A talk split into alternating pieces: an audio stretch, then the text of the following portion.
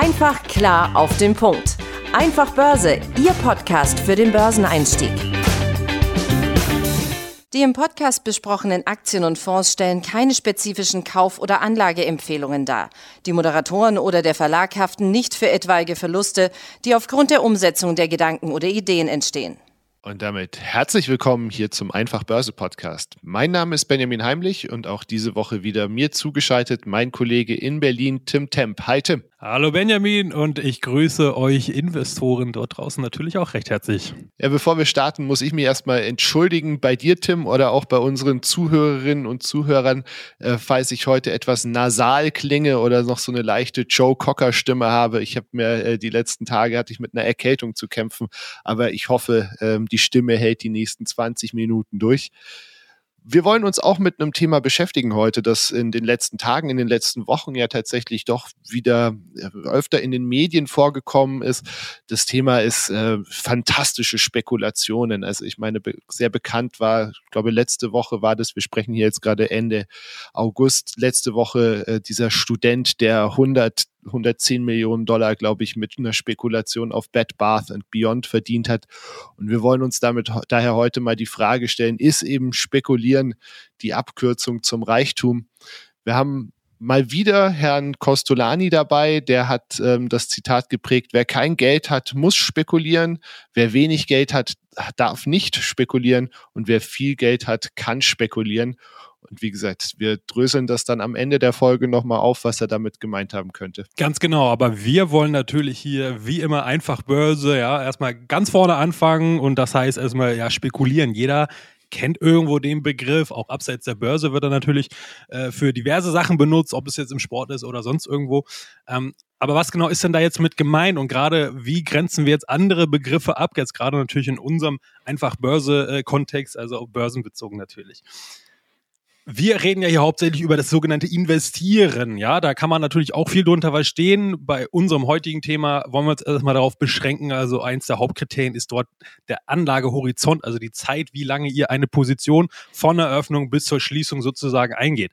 Beim Investieren spricht man dort in der Regel ja von, von mindestens Monaten, eigentlich sogar, und das ist auch unsere Auffassung hier, äh, von mindestens ein, zwei, drei Jahren. So, und da ist jetzt schon mal der erste Unterschied zum Spekulieren. Das heißt, das wäre ein kürzerer Zeitraum wird da angestrebt, ja, und da gibt es jetzt natürlich auch keine einheitliche Definition, was das jetzt genau heißt. Ähm, wir haben jetzt einmal mal hier das große Spektrum genannt, das heißt, sagen wir mal, es fängt irgendwo bei ein paar Minuten an äh, und äh, endet irgendwo so dann bei, bei wenigen Monaten, ja. Ähm, natürlich kann man da jetzt nochmal genau unterscheiden, zum Beispiel Stichwort Daytrading, haben wir ja auch schon mal eine Folge gemacht. Ähm, äh, da geht es ja tatsächlich darum, wirklich nur Minuten und höchstens Stunden, also am Ende des Tages schon zu schließen. Das heißt, es wäre nochmal so eine Unterkategorie, noch kurzfristiger, noch schneller. Ja, also das vielleicht mal so zur groben Einordnung. Beim Spekulieren geht's, was, was ist das Ziel von Spekulation? Aber Spekulation heißt ja letztendlich nur, es geht um ein zukünftiges Event, eine zukünftige Entwicklung, die wir natürlich heute noch nicht wissen, deswegen Spekulation ungewiss. Ja, kommt natürlich auch aus dem Lateinischen und heißt äh, spekulare, ja, also so viel, äh, heißt so viel wie Auskundschaften, erspähen, belauern, ja, äh, genau das tun wir ja letztendlich irgendwo auch. Wir sind ja dann beim Spekulieren ja auch gewisserweise irgendwie Jäger und warten auf den richtigen Zeitpunkt, also auch das Timing ist dort natürlich wesentlich wichtiger als beim Investieren, wo wir es ja eher auf fundamentale äh, Daten absehen, größere Trends, äh, größere Wirtschaftszyklen und so weiter. Also da kann man auch nochmal eine Abgrenzung in der Annäherung äh, der, des, in, der Investmentidee oder der Strategieentwicklung da sicherlich auch nochmal unterscheiden. Ähm, und auch noch ein Entscheidungskriterium geht es natürlich ganz klar, wir irgendwas müssen wir das ja umsetzen. Das heißt, mit irgendeinem Asset, also mit einem Wertpapier zu Deutsch, müssen wir das äh, umsetzen. Ähm, und dadurch äh, da dieses Wertpapier handeln wir dann, das können wir physisch tun, also eins zu eins sozusagen, oder mit einem Hebel, eins zu zwei, eins zu fünf, je nachdem, was für ein Broker, was für ein Asset man da hat, gibt es da verschiedenste Möglichkeiten. Ja, und da sehen wir natürlich auch schon mal wieder einen anderen Unterschied. Äh, Stichwort Hebel ist natürlich dann gleich in einem Zug das zusätzliche Risiko zu nennen, weil natürlich gehebelte Produkte vervielfachen den Gewinn, aber halt auch eben den Verlust, den man dann möglicherweise einfährt. Also auch das ist nochmal wesentlich Spekulierens. Der kürzere Zeithorizont heißt, Timing wird äh, immer wichtiger. Ähm, entsprechend kürzer oder höher müssten sozusagen die Volumina sein, um entsprechend absolute Beträge auch vernünftig, dass da was rumkommt. Ergo Hebel, ja, ähm, oder entsprechend andere Assets, die äh, Nebenwerte oder sowas zum Beispiel, die halt wesentlich höhere Schwankungen unterliegen als so ein dicker DAX-Tanker, der sich eher relativ träge bewegt oder ganz andere Assetklassen wie Kryptowährung zum Beispiel oder Währung. Ja, gibt es ja alles mögliche Rohstoffe und so weiter. Ja, also das vielleicht mal so um groben Einschätzungen geben, was ist Spekulieren, was gibt es da für Randbegriffe, ähm, welche Möglichkeiten gibt es da überhaupt, das mal grundsätzlich. Ja, und du hattest ja gerade schon auch den, den Unterschied oder die Abgrenzung zum Investieren gebracht. Also beim Spekulieren geht es ja dann auch tatsächlich im Wesentlichen darum, dass man sich an Kursverläufen oder kursbeeinflussenden Informationen orientiert und Fundamentaldaten, wie wir sie hier ja auch schon oft aufbereitet haben, spielen dabei eben eine weniger äh, wichtige Rolle. Du hattest es gerade schon angesprochen, auch eben, was muss man dann im, welche Assetklassen kommen überhaupt fürs Spekulieren in Frage? Also in unserem Fall natürlich eben Assetklassen, die leicht handelbar sein, also eben eine hohe Liquidität besitzen und eben zum Zweiten auch noch eine starke, idealerweise starke Kurs- beziehungsweise Preisschwankungen haben. Du hattest auch schon gesagt, in erster Linie natürlich eben Aktien, Devisen, Kryptowährungen, Edelmetalle, aber eben auch alle anderen Rohstoffe, theoretisch kann man tatsächlich ja eigentlich mit allem Möglichen spekulieren. Ne? Also du kannst ja auch mit einer Immobilie spekulieren. Allerdings fehlt dann eben oft eine von diesen beiden Komponenten, was sich dann eben negativ auf die Rendite auswirkt. Also bei einer Immobilie, dadurch, dass sie eben nicht so leicht handelbar ist, ich muss sie länger halten, verschmälert das meine, meine Rendite, die ich im Monat oder im Jahr darauf äh, haben kann. Das Beispiel Rendite ist, glaube ich, auch ganz passend, weil man nämlich sieht, wie illiquide die nämlich ist. Und zwar ist es so, dass man in Deutschland, wenn man eine Immobilie kauft, ähm, wenn man sie innerhalb von zehn Jahren wieder verkauft, zahlt man eine Spekulationssteuer.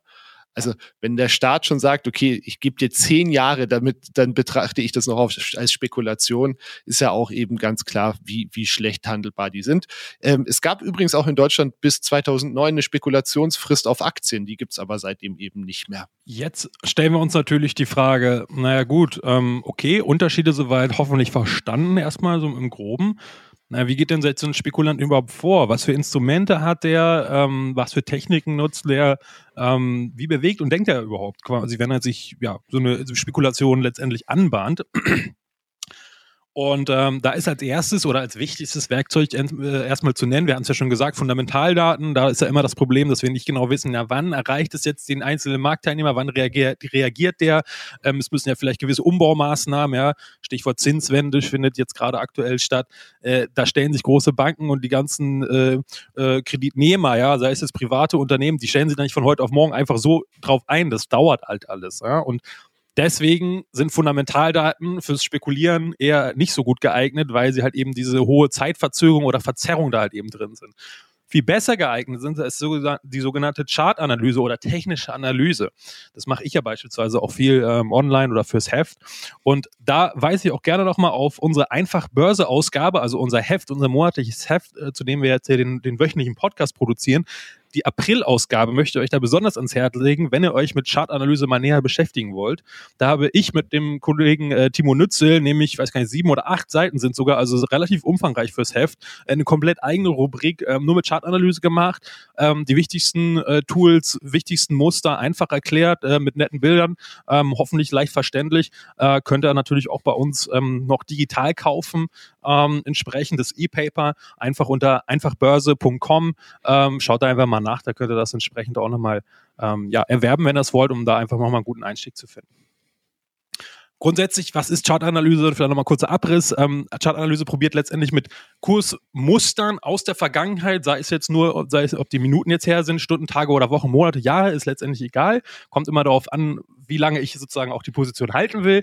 Na, wenn ich eine Position nur zehn Minuten halten will, dann gucke ich mir die letzten zehn Jahre nicht an ne? und umgekehrt. Das ist, ist ja, glaube ich, relativ logisch jetzt erstmal. Ähm, und letztendlich geht es immer darum, wir wollen ein Muster, was in der Vergangenheit möglichst regelmäßig und in ähnlicher Weise, warum auch immer, äh, äh, stattgefunden hat, wiederfinden, ja, um dann zu wissen, ah, jetzt die nächsten Tage, Stunden, vielleicht Wochen und Monate, ist es ein ähnliches Muster. Und beim letzten Mal gab es dann zum Beispiel einen schönen Anstieg weil der Kurs zum Beispiel über so eine psychologische Widerstandsmarke, so sage ich mal 100 Dollar oder 100 Euro, ist so oft auch psychologisch sehr wichtig, durchgebrochen ist. Ja, da kommt richtig Kaufstimmung auf, äh, wenn nicht gerade die Welt gerade parallel zusammenbricht. Ja, also sowas zum Beispiel ähm, ist immer ganz interessant, auch Breakout-Strategie zum Beispiel genannt. Ja, hatten wir uns auch schon mal ein paar Mal mit beschäftigt. Ähm, ja, aber es können trotzdem auch fundamental äh, Daten genutzt werden, ja, wie beispielsweise Quartalsanalysen äh, oder Unternehmensmeldungen beispielsweise. Aber da gibt es natürlich noch viele andere. Äh, Benjamin hat uns hier noch, noch ein paar weitere Punkte mitgebracht. Ganz genau. Also du kannst eben neben den, den Quartalszahlen eben auch beispielsweise Zinsentscheidungen von den Notenbanken mit aufnehmen. Ist ja in den letzten Monaten tatsächlich ein Dauerbrenner. Du kannst Konjunkturprognosen, äh, politische Ereignisse wie beispielsweise Wahlen und so weiter werden auch mit in diese Entscheidung, eine Spekulation aufzubauen, äh, hineingezogen herangezogen oder herangezogen und fließen da dann praktisch mit ein. Mit so einer Spekulation kann man außerdem auch beispielsweise dazu beitragen, das eigene Portfolio abzusichern. Also bleiben wir bei dem Beispiel Quartalszahlen. Wir hatten ja jetzt gerade gerade so die die Ausläufer der letzten Berichtssaison ähm, man geht dann praktisch eine konträre Position zu einem Unternehmen, das man hält, aus, in der gleichen Branche ein. Also Beispiel, ihr habt Aktien von Meta Platforms, also der Muttergesellschaft von Facebook, und weil jetzt eben gerade ein schwieriges Umfeld im Werbemarkt ist und damit diese Unternehmen, die hauptsächlich auf Werbeeinnahmen angewiesen sind, sich auch tatsächlich eher schwer tun, geht er davon aus, Mensch, das könnten jetzt durchwachsene bis schlechte Ergebnisse sein. Gut, wir sprechen jetzt, wenn wir die Q2-Zahlen anschauen, dann wissen wir es ja schon, dass es ziemlich beschissene Zahlen waren, aber man, man kann das ja auch in der, in der Zukunft weiter voran äh, oder fortschreiben. Also geht ihr davon aus, dass die Ergebnisse eher eben durchwachsen bis schlecht sein werden, was natürlich dann zu entsprechend fallenden Kursen führen dürfte. Weil ihr jetzt aber ganz langfristig an diese Vision von Herrn Zuckerberg glaubt, dass das Metaverse ähm, unsere, unsere nächste Internetrevolution sein wird, wollte eben die Aktien nicht verkaufen. Und dann kann sich's lohnen, dass man beispielsweise bei Twitter eine Short-Position eingeht. Da ja eben Twitter, eben wie Facebook ja auch, sehr in einem sozialen Netzwerkgedanken ähm, von Werbung finanziert und so weiter ist, könnte man davon ausgehen, gut, wenn Facebook die Zahlen jetzt schlecht sind, dann wird damit auch die Twitter-Aktie runtergehen. Damit über diese Short-Spekulation könnt ihr dann quasi die Verluste bei der Meta-Aktie zum Teil ausgleichen falls die Aktie gut oder die Zahlen gut laufen und die Aktie steigt und eure Short-Position ausgestoppt wird, dann müsst ihr halt da im Prinzip den Verlust mit den Gewinnen bei der Aktie verrechnen. Aber so könnt ihr dann praktisch da ein bisschen euer Portfolio absichern. Ganz genau, Benjamin. Das heißt, wenn wir jetzt diese Gewinne ähm, aus der Short-Spekulation können wir ja verrechnen, hast du natürlich äh, vollkommen recht und im besten Fall ähm, ja, verdienen wir dann sogar so ein Doppelt. Äh, nach unten sind wir abgesichert, dann machen wir den Short wieder zu und im besten Fall dreht dann wieder die Position in unsere langfristige Tendenz. Ja, und dann haben wir unsere Long Investment läuft da auch weiterhin. Ja. Damit das aber vernünftig Sinn macht, äh, wir haben es ja hier und da schon mal ein bisschen angeklungen, ähm, da wir jetzt in der Regel nicht den gleichen Betrag für unser großes langfristiges Portfolio, für unser Absicherungs- oder Spekulationsportfolio nehmen, müssen wir da in der Regel mit einem Hebel arbeiten, damit das überhaupt Sinn macht. Also zumindest bei der Absicherung natürlich, weil wenn wir jetzt äh, angenommen ein Depot haben, was äh, 10.000 Euro groß ist äh, und wir spekulieren jetzt oder machen eine Absicherung mit 100 Euro quasi Gegenwert, naja, dann kann der Short noch so toll sein, äh, da die Gewichtung so unterschiedlich ist, bringt die Absicherung letztendlich gar nichts. Das heißt, der Verlust aus dem Hauptportfolio äh, ist natürlich ein, um ein Vielfaches größer. Ähm, Deswegen kommt der Hebel zum Einsatz. Ähm, wer da auch nochmal genaueres wissen will zum Thema Hebel oder generell Derivate im weitesten Sinne, ähm, Folge 9, heute gerne nochmal rein, da haben wir viel zu gemacht. Also gerade auch so Begrifflichkeiten, Optionsscheine, Zertifikate, da gibt es ja ganz viele verwirrende Begriffe und ähm, Ausgestaltung von diesen Produkten. Also hört da gerne nochmal rein, wenn ihr da ähm, ein bisschen Informationen noch zu haben möchtet. Ähm, ja, und letztendlich führt natürlich dieser Hebel dazu, dass wenn der Kurs sich ändert, zum Beispiel Hebel von 1 zu 2, das heißt äh, 1% äh, die Aktie, zwei Prozent das Produkt, ja, entsprechend aber auch andersrum beim Verlust natürlich auch verliere ich doppelt so viel beim Hebel von zwei. Ja, also und das halt nur bei dem Hebel von zwei schon. Ja, das könnt ihr euch ja ausrechnen, wenn ich einen Fünfer, einen Zehner und da gibt es teilweise noch viel größere Hebel bei Optionsscheinen, bei speziellen Sachen, äh, was da abgeht, ähm, sowohl nach oben und nach unten, ähm, entsprechend da Gewinnpotenzial sehr hoch, aber auch eben Verlustpotenzial auch sehr hoch, ähm, teilweise sogar noch höher als das Gewinnpotenzial. Das heißt, da haben wir schon ein schlechtes Verhältnis, also passt da auf auf jeden Fall auf. Aber das nur als kleiner Hinweis am Rande. Genau. Aber jetzt stellt sich natürlich die alles entscheidende Frage, lohnt sich spekulieren? Wenn wir bei dem Beispiel aus dem Einstieg bleiben, der Typ, der innerhalb von wenigen Wochen 110 Millionen mit Bad Bath and Beyond gemacht hat, müsste man natürlich sagen, ja. Der Ehrlichkeit halber muss man aber auch dazu sagen, dass sich der gute Mensch 25 Millionen oder sowas von seinem Onkel geliehen hat und damit die Aktien gekauft hat. Also da war es jetzt sowieso nicht so, dass der vorher nicht schon auf Rosen gebettet gewesen wäre. Wenn man jetzt der Effizienzmarkttheorie glaubt, macht es eigentlich keinen Sinn zu spekulieren, denn wir haben ja einen effizienten Markt und der bildet in den Kursen alle verfügbaren Informationen ab. Damit wären dann quasi spekulative Kursgewinne reiner Zufall und würden über die Zeit durch Verluste auch wieder ausgeglichen. Jetzt ist es aber so, dass in der Praxis nicht allen Marktteilnehmern sofort alle Informationen zur Verfügung stehen und dadurch, dass Spekulanten ihren ich sag mal, vermeintlichen oder tatsächlichen Informationsvorsprung ja sofort versuchen umzusetzen, tragen die auch dazu bei, dass der Markt eben für die einzelnen Produkte, also sei es jetzt eben eine Aktie oder ein Derivat oder äh, ein Rohstoff oder wie auch immer, kein Derivat, sondern ein Rohstoff, äh, praktisch den fairen Preis schneller findet. Die Gefahr besteht aber natürlich, wenn zu viele Marktteilnehmer auf diese Spekulation aufspringen, droht das, dass diese Spekulation trendverstärkend wird. Gerade im Zusammenhang mit den Algorithmen, die handeln, die dann praktisch sich so gegenseitig antreiben. Und diese führt dann eben zu einer Übertreibung und im Extremfall bildet sich sogar eine Spekulationsblase.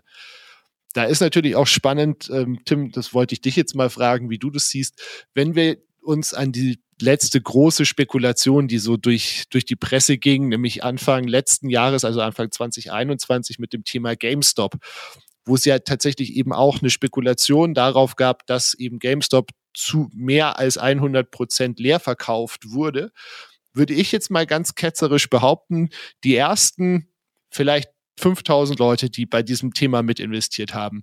Das waren wirklich noch Spekulanten. Der Rest, behaupte ich, waren hauptsächlich Zocker, die eigentlich überhaupt gar nicht kapiert haben, worum die Spekulation nämlich eigentlich ging. Ja, also sehe ich tatsächlich ähnlich. Ähm, ich hatte vorher, also vorher kann man jetzt gar nicht so genau im Zeitraum, aber gerade auch diese äh, bei den Kryptowährungen, ja, sag ich mal, Dogecoin und diese ganzen Meme-Coins, ja, das war ja eigentlich noch vor diesen Meme-Stocks, also vor diesen Aktien, beispielsweise jetzt hier ähm, äh, GameStop, äh, hatte ich auch das Gefühl, ja, da haben sich ein paar wirklich clevere Leute mit der Thematik auseinandergesetzt, egal ob es jetzt bei den Kryptowährungen, dass sie jetzt einen tollen Algorithmus irgendwie programmiert haben oder sowas, das ist ja noch viel aufwendiger, oder entsprechend bei den Aktien, wo wir jetzt hier sind, ja, dass da gewisse Rahmenbedingungen vorherrschen, ähm, die schon ziemlich extrem sind, also wie die angesprochene Shortquote, ja, muss man sich immer überlegen über 100 Prozent. Das heißt, es geht ja gar nicht eigentlich, dass mehr Aktien ver verkauft wurden, also auf fallende Kurse gesetzt worden sind äh, und verliehen worden sind, als es tatsächlich eigentlich existieren. Ja, und das heißt, es geht ja nur über Derivate und dann wurden teilweise die Aktien doppelt leer verkauft und so ein Wahnsinn. Ja, und das haben halt anscheinend ein paar clevere Leute äh, verstanden und haben gesagt, Herr, das Leute, das passt gar nicht. Ja, äh, und wir versuchen jetzt mal den Spieß umzudrehen äh, über die Masse äh, und über die Menge und über das Volumen. Naja, und wie du schon sagst, dann haben so die ersten 4.000, 5.000, die die aktiv drin sind, früh das mitbekommen haben, äh, sich da beteiligt haben, vielleicht sogar das vorbereitet, entwickelt haben, diese, diese Trade oder diese Art von, von Trading. Äh, ja, und den Rest, wie du schon sagst, wenn das Ding dann erstmal die ersten 10, 20, 50 Prozent nach oben geschossen ist, äh, dann geht das durch die Hälfte der, der Medien auf irgendwelchen Foren, YouTube-Channels, Instagram, keine Ahnung wo, das verbreitet sich rasend schnell. Äh, und entweder fällt dann sofort das Kartenhaus zusammen oder dann kommt erst die richtige Plop mit der Masse und dann geht es halt richtig ab. Und wie du sagst, ich glaube, bei den meisten, die sehen auch nur, da ist eine Fahnenstange, das Ding schießt nach oben und einfach schnell rein, Market Order, um jeden Preis raufspringen äh, und dann noch die berühmten Diamond Hands, die immer propagiert worden sind, Position auch bloß nicht zu verkaufen, damit quasi dann das Runterfallen nicht kommt oder nicht so hart oder nicht so schnell. Ja, also ähm, ja, schon interessante Entwicklung auf jeden Fall. Ja, das bringt mich dann eigentlich zum abschließenden Punkt, nämlich dass sich, glaube ich, Spekulationen schon äh, lohnen können, wenn dem Ganzen halt eine Strategie zugrunde liegt. Und ähm, eine der berühmtesten Spekulationen, die es so in den letzten weiß ich nicht, glaube, würde ich mal sagen, 70 Jahren gab, ist eben auch wieder Herr Costolani, den wir ja schon zum Einstieg hier mitgebracht haben. Der hat eben Ende der 80er Jahre angefangen, ähm, Staatsanleihen, russische Staatsanleihen aus der Zarenzeit zu kaufen. Und zwar war es so, dass ähm, die Kommunisten nach der kommunistischen Revolution 1917 die äh, russische Regierung damals gesagt hat, wir bedienen diese Anleihen nicht mehr, die der Zar ausgegeben hat und ähm, sich da im Prinzip komplett abgeschottet haben, was natürlich dann dazu geführt hat, dass die eigentlich komplett wertlos waren, ne? weil wurden ja nicht bedient. Und als sich dann eben in den späten 80ern ab, abgezeichnet hat, dass die Sowjetunion, so wie sie bestanden hat, eigentlich nicht mehr weiter funktionieren kann, hat eben Herr Kostolani angefangen, diese russische Staatsanleihen wirklich zu einem Prozent von dem Nominalwert, den sie hatten, aufzukaufen und hat darauf spekuliert, dass eben in dem Moment, in dem Russland zurück an den internationalen Kapitalmarkt möchte, also sich wieder bei der Weltgemeinschaft Geld leihen möchte, dass sie dann diese Anleihen erstmal bedienen müssten. Und tatsächlich hat er das in einem Umfang getan, der jetzt so von der Größenordnung weit weg ist von diesem Thema, was der andere Typ da mit Bad Bath and Beyond gemacht hat, weil ich habe das mal umgerechnet auf die auf die heutigen auf heutige Währung. Also er hat umgerechnet knapp 30.000 Euro investiert und hat damit knapp 1,8 Millionen Euro verdient. Und wie gesagt, also das Thema ist schlicht und ergreifend, dass er eine ganz klare Strategie hatte, nicht einfach blind auf irgendwas aufgesprungen ist, sondern eine ganz klare Strategie, ein Ziel hatte, das passiert, wenn. Und damit im Prinzip auch, ja, eine, eine Überlegung dahinter stand, nicht nur reines Zocken. Ja, und besonders interessant finde ich ja auch nochmal, also klar, von absoluten Zahlen hat dieser, äh, ich glaube, das war ein Student sogar, mit seinen 110 Millionen natürlich viel mehr äh, Kohle und Reibach gemacht als der Herr Costalani. Aber du hast es auch gesagt, er hat 25 Millionen gehabt als Einstiegskapital. Das heißt, er hat es nur in Anführungsstrichen vervier- oder verfünffacht, während aus 30.000 1,8 Millionen zu machen. Ja, also das ist äh, ein Vielfaches höhere Rendite prozentual gesehen als ähm, entsprechend ja, dieser, dieser Meme-Trade oder wie auch immer man ihn dann bezeichnen möchte. Ja, absolut. Und zum Unterschied vielleicht da nochmal, äh, um das ein bisschen historisch auch einzuordnen, ja, zum zur heutigen Situation, ähm, naja, die UdSSR gibt es so in dem Falle nicht mehr. Ähm, es tobt immer noch nach einem halben Jahr der Krieg in der Ukraine. Ähm, das heißt, es ist aber auch immer noch nicht abs äh, absehbar, wie lange das noch dauert. Äh, gibt es einen Zusammenbruch? Wie ist die weitere Entwicklung? Das ist hochkomplex, hochdynamisch. Äh, es gibt da aktuell keine klare Dynamik, dass der eine äh, die eine Partei der anderen irgendwie maßlos überlegen ist, natürlich irgendwie schon, aber gleichzeitig, Beispiel, hat die Ukraine natürlich auch westliche Partner zur Unterstützung, ja, ähm, die liefern nicht nur Waffen, sondern auch äh, ähm, wirtschaftliche äh, Unterstützung mit irgendwelchen Paketen, heimische Stabilitätspakete. Ja, also das ist halt viel komplexer, viel ähm, äh, vielschichtiger. Äh, beispielsweise China heute sehr, sehr dominant, mischt da aktiv irgendwie natürlich auch mit als irgendwie Partner, teilweise auch nicht. Ja, also auch hoch äh, äh komplex äh, und man, man steigt gar nicht mehr so wirklich durch, äh, welche Interessensparteien welches Ziel irgendwie verfolgen. Das war damals äh, auch nicht äh, der Fall, ja, wo, wo äh, entsprechend der Herr Kostolani hier mit seinen Zarenanleihen äh, Ende der 80er da entsprechend ähm, hantiert hat. Ja? Also das vielleicht nochmal so als kleine äh, historische Einordnung auch dazu. Kommen wir jetzt zu, zum Ende und zu unserem Fazit hier ähm, zum Thema Spekulieren. Spekulieren erstmal grundsätzlich, ne, haben wir ja schon gesagt, eingangs kurzfristig orientiert, also kurzfristiger als investieren beispielsweise orientiert. Ja, also man kann da erstmal am Anlagehorizont ähm, die beiden Begrifflichkeiten oder Art und Weisen ähm, des Anlegens dort unterscheiden. Ähm, damit kommt natürlich auch dem Timing, ja, also wann kaufe ich genau und wann verkaufe ich eine sehr hohe, wenn nicht sogar die allerhöchste oder die entscheidende Rolle natürlich zu, ob ich damit einen Gewinn äh, oder einen positiven Ertrag schaffe oder halt eben nicht äh, oder, oder im schlimmsten Fall sogar einen Verlust dann entsprechend ähm, erleide. Spekulation ist prinzipiell weder schlecht noch gut, ähm, kommt da auch wie bei vielen anderen Sachen im Leben und auch an der Börse drauf an, was mache ich da draus, wie verwende ich das. Ich kann das zum Beispiel auch spekulieren mit einem Hebel sogar auch, ja, was ja für viele ein absolutes No-Go ist, zur Absicherung, zu sogenannten Hedges, ja. Also ich habe ein großes Portfolio, sehe aber, na Mensch, nächsten Monate, ein, zwei Jahre für die Branche, für die Wirtschaft geht's äh, eher tendenziell nach unten, möchte ich nicht mittragen, ich kaufe mir ein Hedge äh, oder baue mir ein Hedge, wie eine Art Versicherung auf mein Portfolio. Auch dafür kann man das nutzen, ja. Und das ist genau das Gegenteil von zusätzliches Risiko. Ich baue ja Risiko ab. Ja, letztendlich, weil ich meine, mein, mein Ertrag ja, äh, ja in gewisser Weise einfriere, ja, also mein Gewinn, den ich bis zu dem Zeitpunkt habe. Grundsätzlich natürlich aber auch Stichwort Timing, ihr wisst es, wenn ihr uns hier regelmäßig hört oder euch mit Börse beschäftigt, ist sehr, sehr schwierig bis teilweise unmöglich, aber es ist auch sehr wichtig.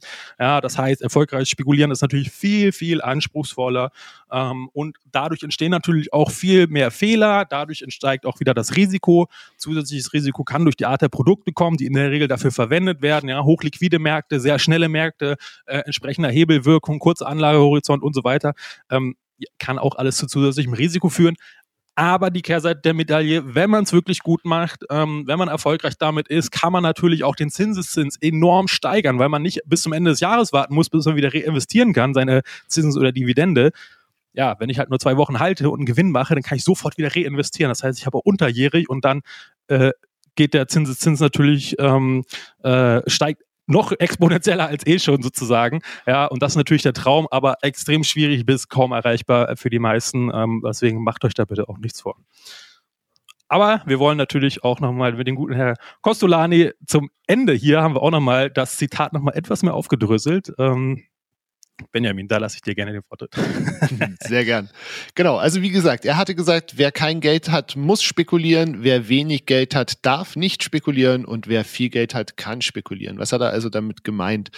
Wer kein Geld hat, muss spekulieren, soll ganz schlicht und ergreifend heißen, um überhaupt mal ein gewisses Vermögen aus dem Nichts aufzubauen. Und mit nichts meine ich jetzt tatsächlich eben irgendwie vielleicht nicht mal irgendwie ein paar hundert Euro im Monat, sondern wirklich sehr wenig Geld, der muss eben Risiken eingehen und darauf hoffen, dass die dann entsprechend einen hohen Gewinn abwerfen, um überhaupt dann mal in die Position zu kommen, wenig Geld zu haben. Und dann sollte man eben das Spekulieren unterlassen, weil eben dieses höhere Risiko, das man eingeht, natürlich eben das die Gefahr eines Totalverlusts mit sich bringt, insbesondere wenn man dann eben mit gehebelten Produkten arbeitet.